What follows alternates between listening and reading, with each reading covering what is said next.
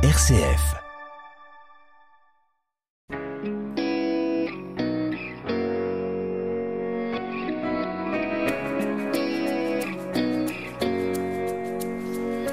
Et bonjour à tous, bienvenue dans La foi en débat. La religion catholique est-elle une religion de naïfs Tendre la joue gauche, aimer ses ennemis, pardonner jusqu'à 70 fois cette fois, soyez heureux si on vous persécute. Bref, l'évangile regorge de ses invitations à être la bonne poire.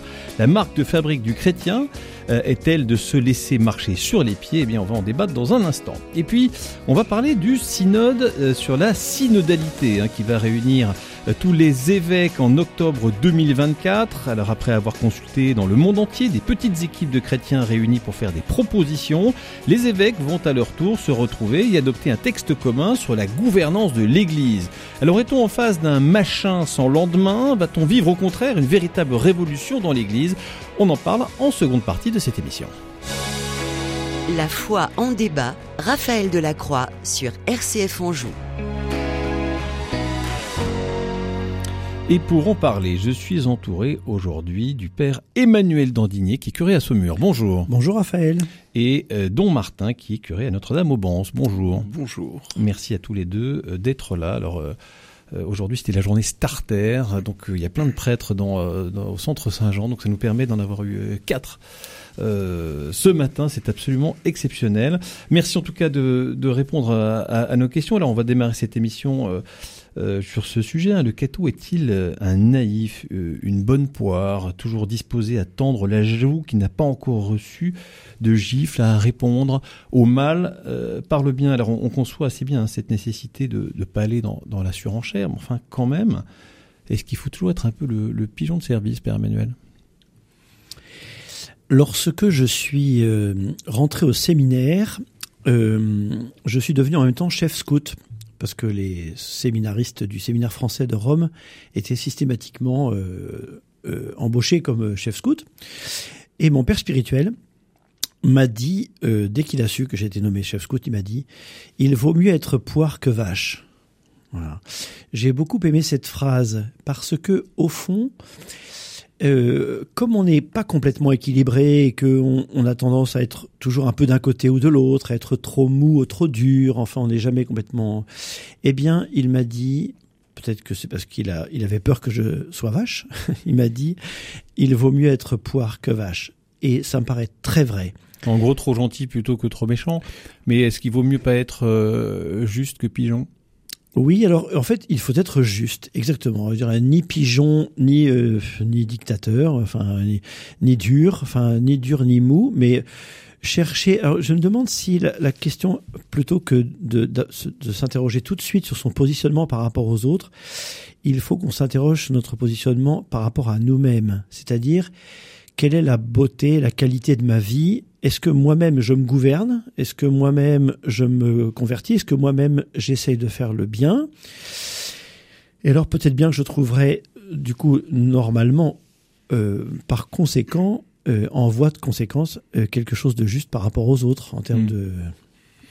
Don Martin, alors c'est vrai, hein, il faut toujours balayer devant sa porte, il faut déjà faire le ménage chez nous avant de le faire chez les autres, mais il n'empêche, on, on, conçoit en fait hein, cette idée d'être plutôt miséricordieux, mais il y a toujours cette notion de justice. Est-ce qu'on doit se laisser marcher sur les pieds quand on est chrétien? Vous voyez, ça pose problème quand même. Oui, en, fait, ce qu'on peut voir d'abord, c'est la, la finalité. Le Christ est venu réconcilier les hommes avec Dieu et réconcilier les hommes entre eux. Et cette réconciliation, elle passe, quelle que soit l'offense, quel que soit le péché, quelle que soit la guerre qui a eu lieu, elle passe, pas elle passe par une ouverture du cœur. Et on peut avoir tendance également à, faire effectivement abstraction de la justice. Or, le Christ est bien également rétablir la justice.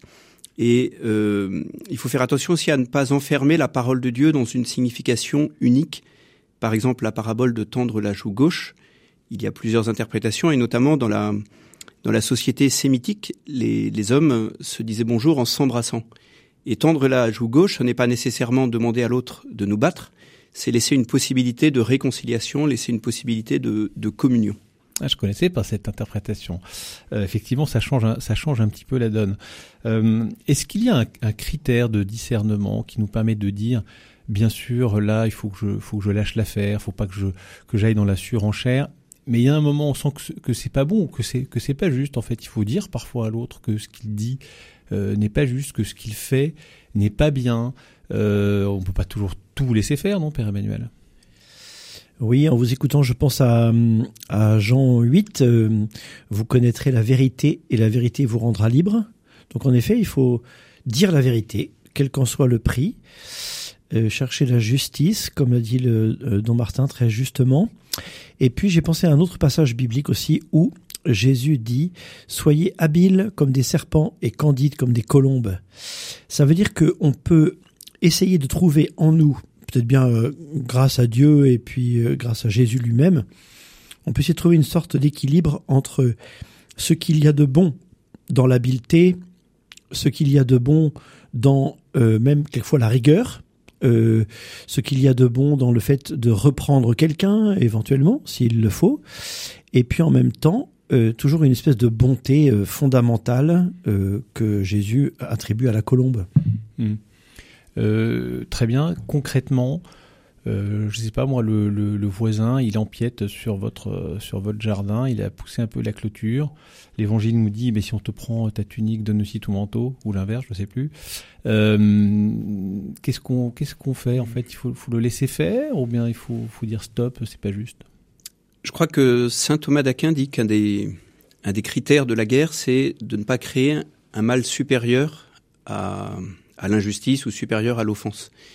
Euh, et là, il peut s'agir de, on peut pas faire de règle générale. Si on sent que le voisin de toute façon ne, ne changera pas et que ça va euh, envenimer une situation pour 30 ans, euh, effectivement, il est précisément juste de ne rien faire et de laisser les les 10 ou 20 centimètres.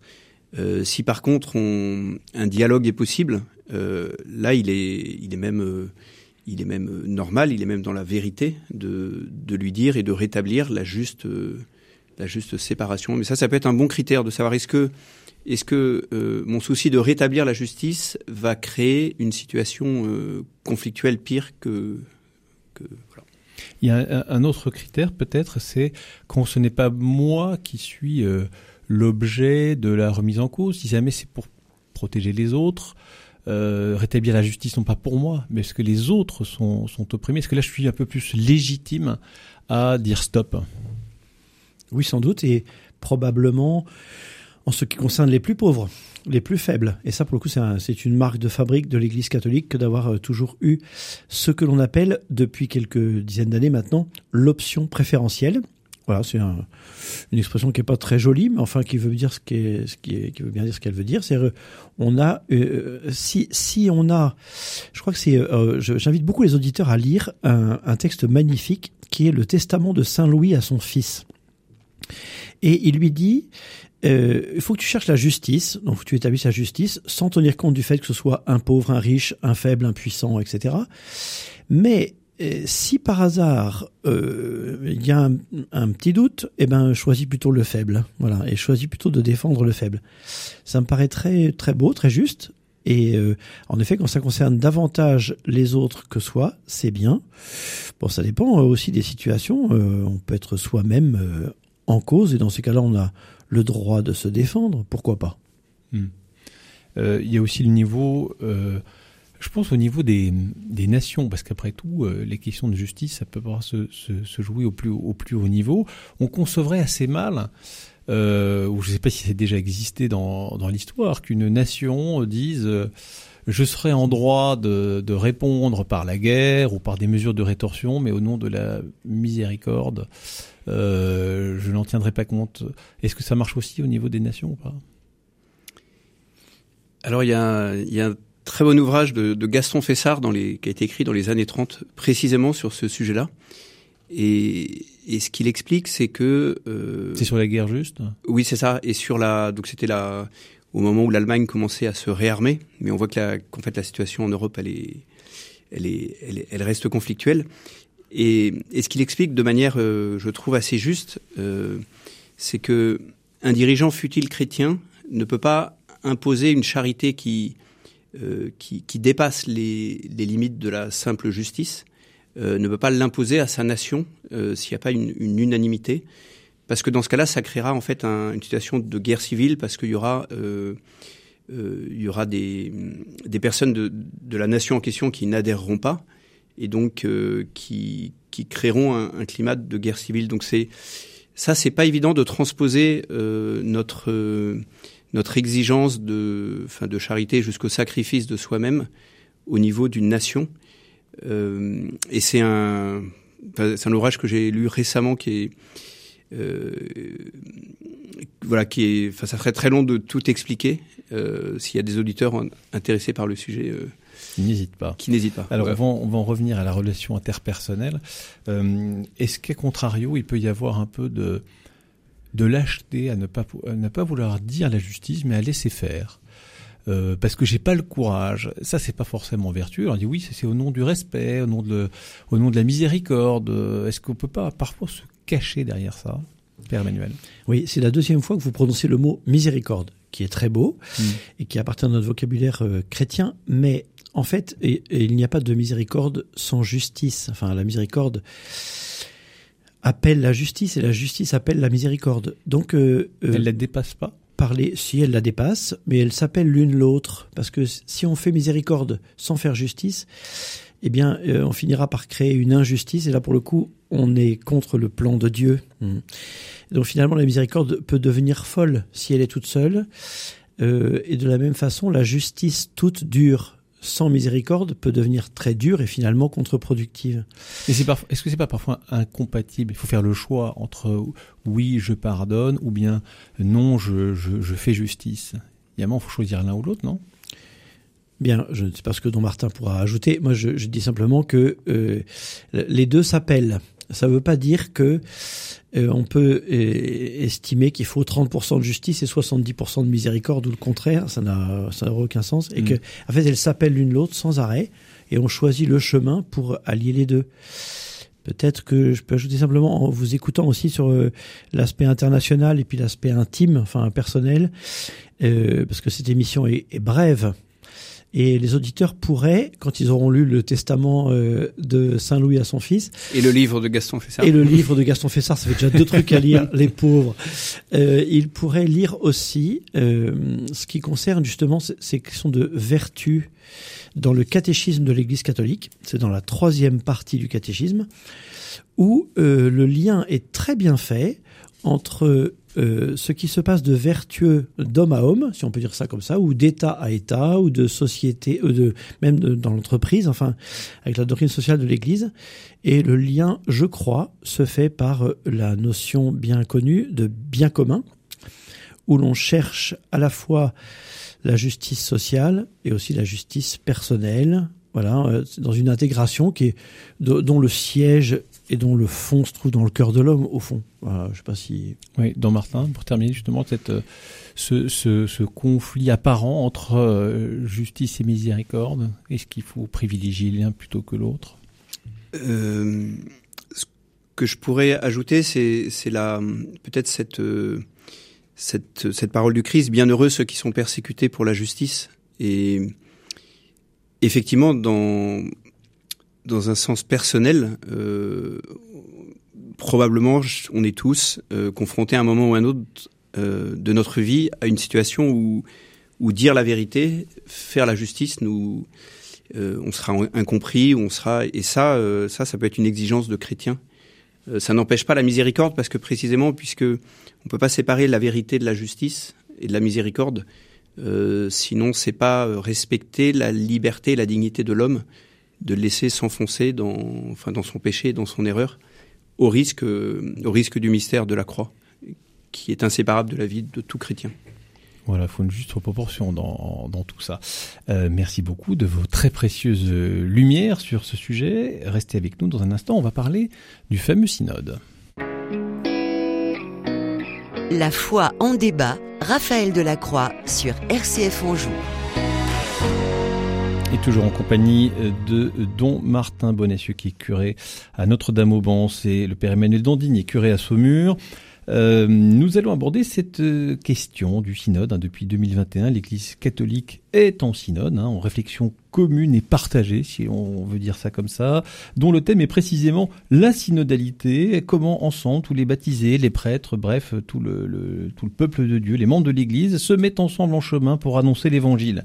En octobre 2024, les évêques du monde entier vont se réunir pour adopter un texte commun. Alors, euh, on a l'impression, c'est pas une impression, on a une certitude, c'est que les jeunes ont très faiblement participé à ce synode. Pourquoi Père Emmanuel Landini, est-ce que vous avez une explication? Alors euh, non, je, n'ai pas d'explication. Au, fait, enfin, la désaffection de la jeunesse par rapport à cette question, si ce n'est peut-être que quand on entend synode sur la synodalité, on a un peu l'impression d'entendre cheminement sur le chemin ou chemin sur le cheminement. Et du coup, c'est pas très vendeur. Peut-être que c'est le, titre, je ne sais pas. En tout cas, je trouve que c'est très habile de la part du pape François d'avoir euh, lancé ce synode parce que euh, aujourd'hui, l'homme contemporain. Euh, du moins en Occident, alors est-ce que c'est le cas partout dans le monde, je ne sais pas, en Occident en tous les cas, est très sensible à la question de la, consultation, la concertation, l'écoute, euh, la prise en compte des avis des uns et des autres. Et donc, euh, le message qui est envoyé et qui demeurera de ce synode, c'est que on ne pourra pas dire que l'Église n'a pas consulté, écouté euh, et réfléchi sur son positionnement et sa façon de se de, de décréter les choses. C'est le moins qu'on puisse dire. Ben oui, et donc ça, mais ça pour le coup, c'est, je pense que c'est habile. Après, je pense qu'il y a des gens qui vont euh, trop loin dans le. Quand vous dites c'est habile, ça veut dire un peu c'est c'est bien joué, c'est un, un, point, c'est c'est un peu manipulatoire finalement. Non, pas du tout. C'est que en fait, euh, l'homme moderne est sensible à ça. Donc, on tient compte de la sensibilité de l'homme moderne. Mmh. c'est pour ça que, vous avez la question des jeunes, parce que l'homme moderne, c'est, ça interroge quand même, d'accord, pour la formule, le titre. Néanmoins, c'est, un signe, dont Martin, c'est pas un signe de quelque chose, ça quand même, que les jeunes se, disent, nous, euh, c'est pas pour nous ce truc. Moi, c'est, moi, honnêtement, ça me pose question. Oui, effectivement, ça peut être, euh, ça peut être surprenant. Je partage tout à fait euh, l'analyse du père Emmanuel. J'aurais pas réussi à la formuler euh, de cette manière aussi bien, je dirais. Euh, je pense que les, il y a peut-être aussi une question de génération. Euh, les jeunes actuellement, ils sont, ils sont peut-être un peu, un peu déboussolés par. enfin, il y a une perte de repères, une perte des structures familiales, et peut-être qu'ils attendent plus de l'Église un discours, enfin un discours de vérité, un discours sur les vérités de la foi, sur la sur la vérité de leur vie, euh, plutôt que d'être, avant même de recevoir la foi, d'être euh, d'être rendu partie prenante de ce processus euh, de la foi. Comment on fait, comment on s'organise, comment on se Exactement. structure, tout ça, c'est pas des questions qui les intéressent. Exactement, ils sont beaucoup de jeunes sont dans une, enfin reçoivent une première annonce, ils, ils ont peut-être été baptisés, mais ils n'ont pas été catéchisés. il y a une certaine nouveauté, et donc ils, ils, ils aspirent pas forcément en première approche à à, voilà, être dans cette dynamique. Mmh. Euh, alors c'est pas pour ça qu'il faut pas les, faut pas les écouter, parce que d'ailleurs la, euh, la structure fondamentale de, de l'Église est synodale. Je crois que c'est Saint Jean Chrysostome qui disait qu'Église et synode sont synonymes. On voit que il y a toujours trois euh, dans l'évangélisation. Il y a Jésus, la foule qui sont les interlocuteurs de Jésus et les apôtres que Jésus appelle d'une manière particulière pour pour transmettre cette foi. Donc ça ne veut pas dire qu'il faut pas être à l'écoute des jeunes. Euh, mais je pense qu'il faut peut-être, euh, euh, il faut pas non plus trop attendre euh, dans un premier temps. Il faut bien sûr écouter leurs désirs, écouter leurs souffrances, écouter leurs besoins. Euh, mais il y a aussi une, une charité de, leur apporter ce qu'on a d'abord reçu avant de leur demander de, de construire une église qu'ils ne connaissent pas. Alors dans, dans ce synode, il y a certains qui portent de grandes espérances, de grands changements. Il y en a d'autres qui ont un peu peur, justement, de, de ce qu'on peut retrouver dans l'instrumentum laboris, hein, donc ce, cette première synthèse, ce document de travail sur lequel vont plancher les, euh, les évêques. Alors on y, on, va citer quelques thèmes, une église plus accueillante et moins cléricale, moins centralisée, la place des femmes, l'intégration des, des minorités, des personnes homosexuelles, des polygames, des divorcés remariés, des migrants, etc. Euh, aussi la question de, de l'autorité. Est-ce que le synode a vocation à être le grand soir de l'Église catholique, Père Emmanuel? Alors, euh, ni le grand soir, ni le grand matin. Euh, d'ailleurs, ni le machin sans lendemain, ni, la révolution, euh, pour, par- parler de votre petite introduction de tout à l'heure. En fait, je crois que ce que nous faisons en permanence, et dont Martin a bien fait de dire que la synodalité fait partie de la structure même de l'Église, c'est-à-dire que ça a toujours existé, le fait qu'on consulte les évêques du monde entier, etc. Ouais, il y a plein de gens qui se disent non, l'Église elle est pas assez synodale, l'Église elle est trop cléricale, elle est trop autoritaire, donc il faut que ça change. Oui, euh, on pourra toujours euh, râler. Et d'ailleurs, euh, euh, il y a un, un adage latin qui dit Ecclesia semper reformanda. Hein, L'Église est toujours à réformer. Ça, c'est vrai. Ce sera toujours le cas. Après, la- pour la question de la, de la révolution ou au contraire euh, du fait que ça, ça, ça ne change, ça ne, ça ne serve à rien. En fait, il faut qu'on écoute Dieu. Mais ça, ça concerne pas seulement le synode sur la synodalité, ça concerne aussi la vie en paroisse, par exemple. Il faut en permanence qu'on écoute Dieu. Et quand quelqu'un me parle et qu'il me dit quelque chose, qu'est-ce qui vient de Dieu dans cette personne? Est-ce que, enfin, est-ce que cette personne parle d'elle-même? Est-ce que c'est Dieu qui l'a fait parler? On voit ça dans, dans l'écriture sainte, c'est très beau. D'ailleurs, le- euh, toute l'assemblée est là. Puis il y a un jeune garçon qui s'appelle Samuel, euh, qui est sorti de nulle part, qui prend la parole et qui dit "Écoutez, fils d'Israël, vous êtes en train de, de de faire une grosse erreur en condamnant cette femme." Vous voyez, enfin, vous connaissez le. le... Donc c'est peut-être ce qui va se passer pendant le synode. Non, pas du tout. Bah, peut-être que quelqu'un va se lever et hein? Alors peut-être que des personnes vont se lever, ça a déjà commencé d'ailleurs, il y a des gens qui ont fait des interventions diverses et variées, un peu dans tous les sens. Et en fait, il faut qu'on écoute Dieu. Est-ce qu'on a affaire à Samuel ou est-ce qu'on a affaire à un faussaire? Enfin, est-ce qu'on a affaire à des choses qui sont prophétiques ou des choses qui sont simplement à la mode en ce moment Et donc, euh, ben, je sais pas, moi je fais confiance, je suis un peu naïf, et au mieux être poire que vache. Euh, je suis un peu naïf, mais je fais confiance au fait que l'Église catholique a traversé bien des choses. Et je pense par exemple au IVe siècle, où la majorité des évêques du monde niaient la divinité de Jésus-Christ. C'est quand même hyper grave qu'un évêque de l'Église catholique nie que Jésus est Dieu. Bon, eh bien c'était le cas de la, majorité. Et il y a eu trois sbires, trois courageux, trois euh, gugus, euh, qui des, des, des saint hommes, qui se sont levés pour dire Jésus est vraiment homme et vraiment Dieu. Voilà. Et ça a été le symbole de Nicée, Constantinople, ensuite. Et donc, en fait, euh, euh, là, il faut qu'on écoute Dieu. Et si on écoute Dieu, ben, il y aura probablement beaucoup de bêtises qui vont se dire pendant ce, synode. Aussi beaucoup de belles choses, beaucoup de choses qui seront vraies. Il faudrait qu'on écoute ce que Dieu veut dans tout ça. D'ailleurs, le pape François euh, a dit, euh, a répondu à des journalistes dans, l'avion euh, qu'il ne, voulait pas que ce synode laisse place à l'idéologie. Il a repris ce mot plusieurs fois dans cette interview. Il ne veut pas que ce synode soit un synode idéologue.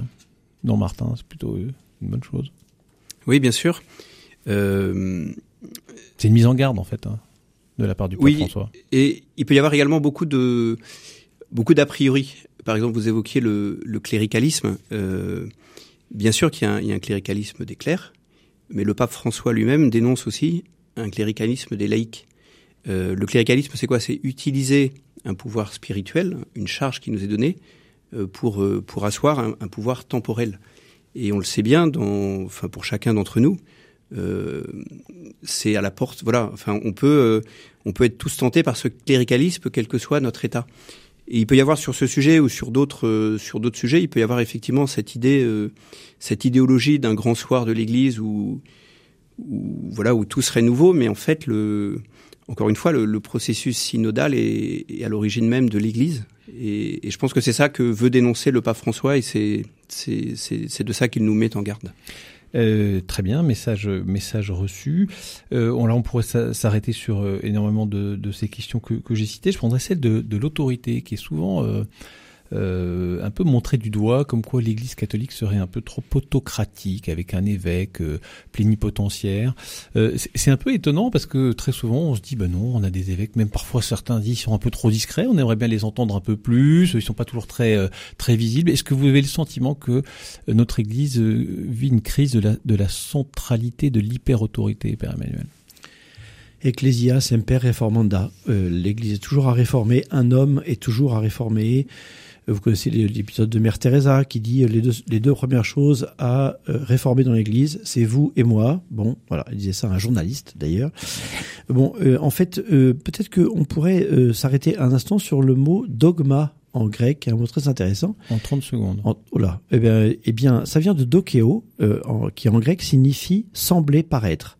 Donc, le premier sens de dogma, c'est l'opinion, le truc qui circule. Les gens, euh, voilà, euh, pensent des trucs, euh, on ne sait pas trop. Bon, et puis au bout d'un moment, le pape, qui a bien écouté le, la dogma, euh, pour ne pas dire la doxa, enfin, le, ce, que, ce que les gens pensent, après il dit ça, ça fait partie de la foi catholique, voyez, et ça devient un dogme. C'est intéressant cette, cette, double signification du mot dogme, et je trouve que ça répond un peu, j'espère, je ne sais pas, à oui, un question. peu, c'est déjà pas mal, c'est un bon début. On aurait pu en parler encore pendant quelques heures avec vous. Merci beaucoup, Père Emmanuel Dandinier, curé à Saumur. Merci beaucoup, Don Martin Bonassi, curé à Notre-Dame. Au Bans, on se retrouve bien sûr la semaine prochaine pour la foi en débat.